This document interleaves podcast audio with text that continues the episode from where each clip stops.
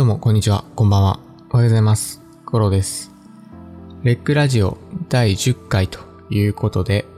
えこのラジオでは、シェアインタレストをテーマに、クリエイティブ制作、ガジェット、自己啓発などの情報や体験を発信しています。寝る前や作業用 BGM としてゆるく聞いていただけると幸いです。ということで、記念すべき第10回なんですけど、別に特別なことをする予定はございませんということで、まあなんかね、すごく突発的に始めたこのラジオなんですが、結構ね、やっぱ続いてます。それも、なんか僕の想定していた5、6倍ぐらいの人に聞いていただいてるんですよね。で、このラジオでは、えーサブチャンネルのね、レックマイナス、あとは、えーポッドキャスト、Apple Podcast、Spotify とか、あとアンカー FM っていうサービスとか、まあいろいろね、ちょっと展開をしているんですが、それをね、合計すると結構ね、聞いてくださってるんですよね。ありがとうございます。ということで、ちょっとね、モチベも上がっておりまして、結構頻度よく喋るという形にしていて、かつ、これも一応なんか僕にとってはアウトプットなんで、まあ、何も考えずにね、喋ってるんですけど、まあ、喋る練習っていう意味でも、すごくね、いいなと思いまして、これからもね、よろしくお願いいたします。はい。ということで、今回はな、今回なんですけど、えーお便りとかではなくて、今回はちょっと僕の関心事というか、記事をね、ある記事を見て、思ったこととかをシェアしていこうと思います。で、ちょっとね、パソコンその記事見ながら言いますね。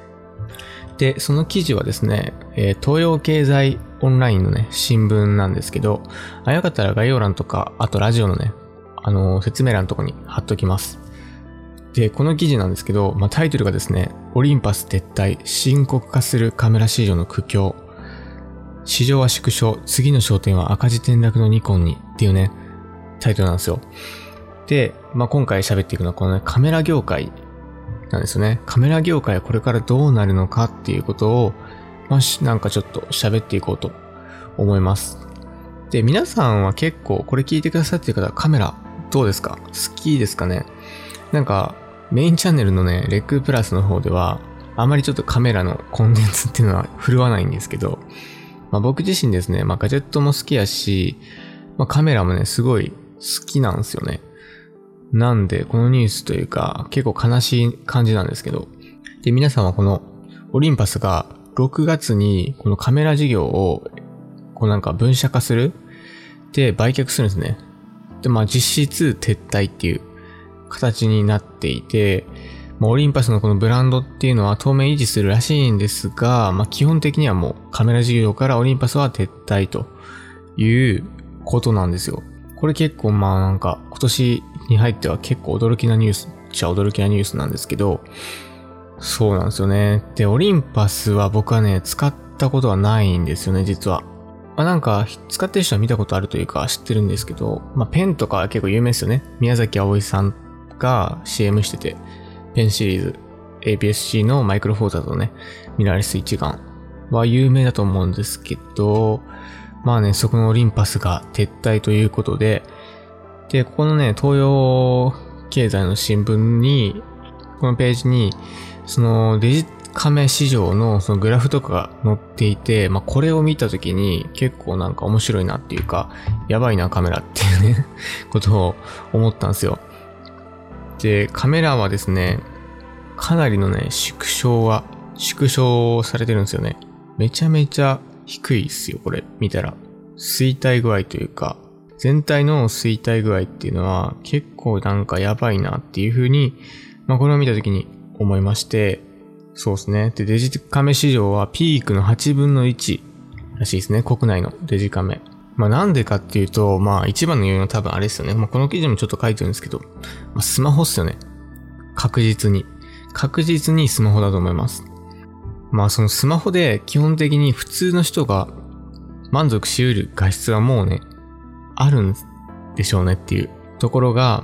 まあこの要因なのかなと思うんですよね。しかもちょっと最近なんかもうスマホのカメラとかも異常じゃないですか。インフレというか。めちゃめちゃすごいなと思うのが、何やったっけな、ちょ、オッポっていうカメラ、中、中国のね、多分、メーカーから出てるスマホのカメラが、何倍やったっけな？調べよう。調べますね。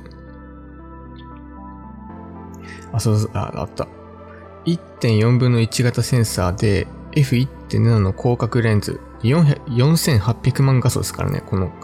Oppo の Find X2 Pro っていうスマホカメラ、スマホ。えぐいんすよね、これ。普通にえぐい。で、まあこんなぐらい、このスマホのカメラが出てきちゃうと、そらカメラを買う意義っていうのがだんだんなくなってくるなと。特になんか、あんまそのお仕事とか、そこまでなんか画質にこだわらないのであれば、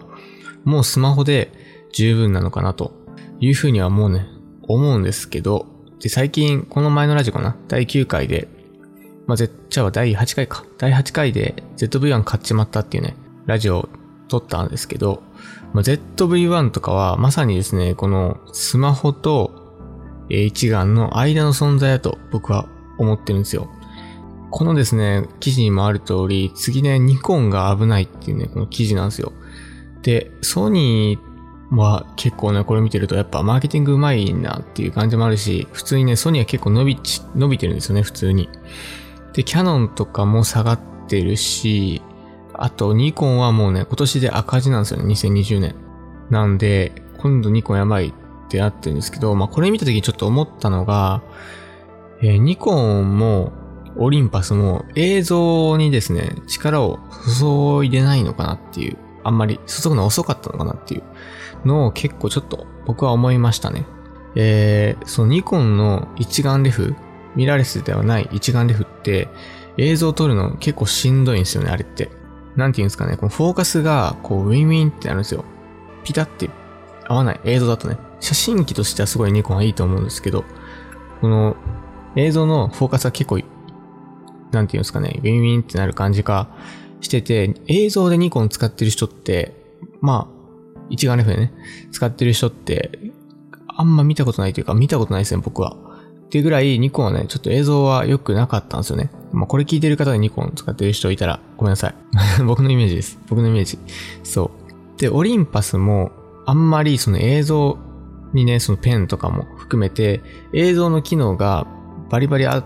たかっていうと多分ないんですよ。なんでこういう結果になってるのかなっていうのはちょっとなんか思いましたね。そこまで書いてないんですけど、この記事は。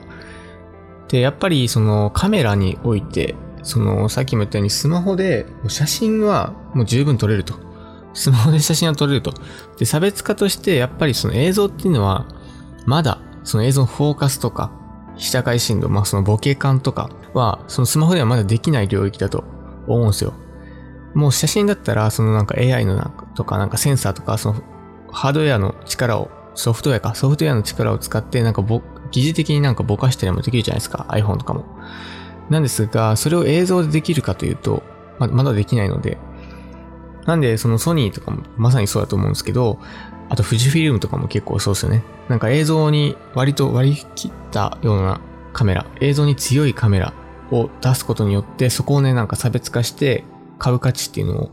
高めている気もするんですけど、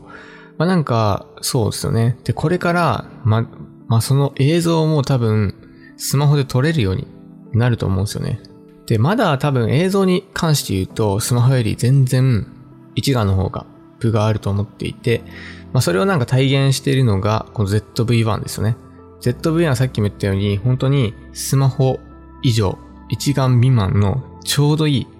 カメラだと思っていて、センサーサイズで言っても、この ZV-11 型っていうのを積んでいるので、iPhone とかが確か2.5分の1型かな？一番大きいの多分そんな感じなんですね。なんで、その iPhone とかのセンサーよりも2.5倍あるんですよね。で、さっきちょっと紹介した中国のメーカーの Oppo っていうメーカーのですね、えー、センサーはね、1.4分の1型なんで、もう1.4倍分の1まで迫ってるんですよね。なんで多分ここ数年、この先数年で1型を搭載するスマホとかも多分バンバン出てくるんでしょうけど、まだそれでなんか映像を綺麗に撮れるとか、フォーカスをね、ピタッとね、合わせて撮れるっていうところまではまだスマホは来てないので、まあ、そこが、まあソニーとかが好調な、好調ではないんですけど、まあ生き残っているまあ、この ZV-1 とか結構売れてると思うんですけど、売れている要因ではあるのかなというふうには思ってるんですよね。じゃあこれからどうなるのかっていうところなんですよね。で、僕の予想は、うーん、なんか、その ZV-1 とかコンパクトでデジタルカメラは、なくなる気がしてます。正直。ここまでなんかスマホのね、画質とかセンサーがでかくなってくると、おそらくなくなってきて二極化するんじゃないかなというふうに思いますね。要はスマホでもうほとんど今のコンパクトでデジタルカメラみたいな撮り方はできるので、その一眼はもうハイエンド、今でいうところの α7S3 とかね、あの辺のフルサイズとかになっていくんじゃないのかなというふうに思うんですが、そうするとカメラのそのメーカーとしては結構きついんですよね。メーカーの多分一番のなんていうんやろ、そのキャッシュっていうか、売り上げというか、売り上げ的には多分ね、その薄利多売っていうか、こういう ZV-1 とか、ちょっと安めのやつをたくさんの人に届けた方が、多分その売り上げ的にはいいんすよ。やっぱそのハイエンドモデルとか、7-3とかも発売日に届けられないかもしれないみたいな記事出てたんですけど、多分あんまり作ってないと思うんですよね。その台数が出ないんでね、ああいう30万とか40万するようなカメラって。その市場的に見るとね。なんで、まああんま作らないでっていうところがあるんですけど、まあこれ ZV-1 とかはやっぱ結構売れるので、薄利多売的な感じでバンバン出す方がメーカーとしては多分いいと思うんですよ。数を稼ぐっていうところで。なんで、まあ、どういう付加価値を、つけていくのかなっていうのは結構気になりますよね。まあ、ソニーで言うと、まあ圧倒的なフォーカスも一応付加価値だと思うんですよね。この ZV-1 なんか商品レビューモードとかあって、これやばいじゃないですか、正直。即座にピンとね、合ってしまうってね、すごい機能とかあるんですけど、あと音質とかね、音もこの ZV-1 は付加価値としてすごいいいところだと思うんですけど、まあこれからそういうなんて言うんですかね、スマホでは撮れないカメラってどうなっていくんだろうっていうのがあるのとともに、やっぱ普通の人では、普通の人はもうスマホで十分なと思うので、カメラっていうのが結構なんやろうな。すごい贅沢な趣味になっていくのかなっていう気がちょっとしています。贅沢な趣味っていうと、今で言うと何やろフィルムカメラとか、あっち系になるんじゃないかなっていう感じですね。デジカメも。いう風になんかちょっと思います。こういうのを見てると。結構なんか喋ってる気がするんですけど、そうですね。結構喋ってるな。結構喋ってるな、知らん間に。まあ僕は多分カメラは好きなので、カメラが、業界が縮小しても多分買ってると思うんですけどまあ今のところですね、この ZV-1 とかコンパクトデジタルカメラとか、あと一眼レフって、まあスマホには明らかに撮れないような絵は撮れると思うんですよね。まあセンサーの面も見ても、まあ iPhone とかは2.5分の1型だし、まあ1型よりちっちゃいセンサーがほとんどだと思うので、まあ、そこからすると APS-C とか、まあ、ミラーレスの一眼とかね、で、本当に何十倍とかなんですよね。10倍とかかな ?APS-C で。で、フルサイズになると、まあそれより何十倍って感じなの、大きさなので、まあそれでセンサーが大きいと、まあその分ボケるし、夜にも強いし、解像感が高くなるしっていうので、まあその辺の付加価値みたいなものは、今はね、全然あると思います。やっぱ、一眼にしか撮れない絵っていうのは確実にあるので、まあそこは、まだね、あると思うんですけど、まあこれからスマホの進化はどうなっていくのかなというところと、まあ多分そのメーカー的にはもっともっとね、なんか二極化していきそうな気はしますよというのが僕の思うところではあります。まあ、将来ですね、僕はライカを持ってゆるーく旅をするっていうのがなんか憧れるんですけどね。おじいちゃんになったら。ライカっていう100万ぐらいするカメラがあるんですけど、まあそのライカを、1台持って、ちょっと旅するみたいなのが結構憧れなんですけど、そんななんかね、高尚な趣味というか、そういう感じになっていきそうな気はしますよね。カメラというもの自体がね。そんな感じで今回はこの東洋経済新聞社の記事を見て、ちょっと僕が思ったことをだらっと喋っていきました。そう、この記事結構わかりやすくて、グラフとかもね、あるので、まあ、よかったらね、貼っておきます。ということで、カメラ業界のこれからということをテーマにお話をしていきました。で、この記事にもね、最後にも書いてあるんですけど、まあ、デジタル市場は2020年後半も冷え込みが続く見通しだ。ある業界関係者は伸びが期待されていたミラーレスカメラの需要すら回復しないことに加え、カメラは、かっこスマホカメラの高性能化でプロ向けのみの商品になっていくと指摘するというふうに書いてるんですけど、まあ、まさにそうなっていくのではないかなと僕もちょっと思います。しかもですね、今のそのコロナの影響で、このツーリズムというか、その旅行市場がすごい低迷してるじゃないですか。で、カメラのその一つの需要として旅行のその風景とか思い出を残すっていうのがあると思うんですけど、まあ、そこもなんかね、打撃ですよね、絶対。というふうに結構思いますね。皆さんはどう思いますでしょうか？意見があれば、ぜひ聞かせてくださいと。ということで、このラジオでは YouTube のサブチャンネルである REC マイナスと Apple Podcast や Spotify などでも聞くことができます。また、Twitter の方で質問箱を設置しておりまして、そこからお便りを募集しております。よろしければどしどしご応募ください。ということで、第10回ラジオ、この辺りでお開きにしたいと思います。